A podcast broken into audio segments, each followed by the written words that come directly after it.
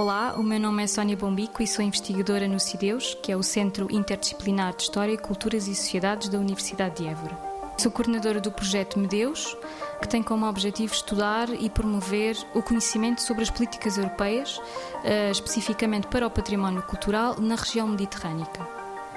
O projeto é financiado pela Comissão Europeia uh, através das ações Jamonet, que são ações que pretendem promover a investigação e a formação uh, na área dos estudos europeus.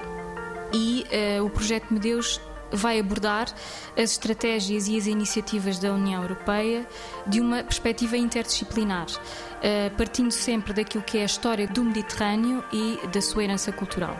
O património cultural, especificamente desta da área mediterrânica, é tudo aquilo que possamos imaginar e que possamos incluir dentro do que é o património e a herança cultural, ou seja, desde o património material, o património edificado, o património arqueológico, as expressões orais, uh, portanto, toda essa, todo esse conjunto uh, daquilo que consideramos que é o património e a memória do homem, digamos assim. O grande resultado do projeto é um curso anual que vamos promover eh, de formação exatamente no património cultural e no estudo das políticas europeias para o património que se vai focar em três grandes tópicos: a história da União Europeia e das suas instituições, a história do próprio Mediterrâneo e refletir, discutir este conceito de património cultural mediterrâneo e depois vamos fazer uma análise crítica às políticas europeias que têm sido adotadas e implementadas na região euromediterrânica.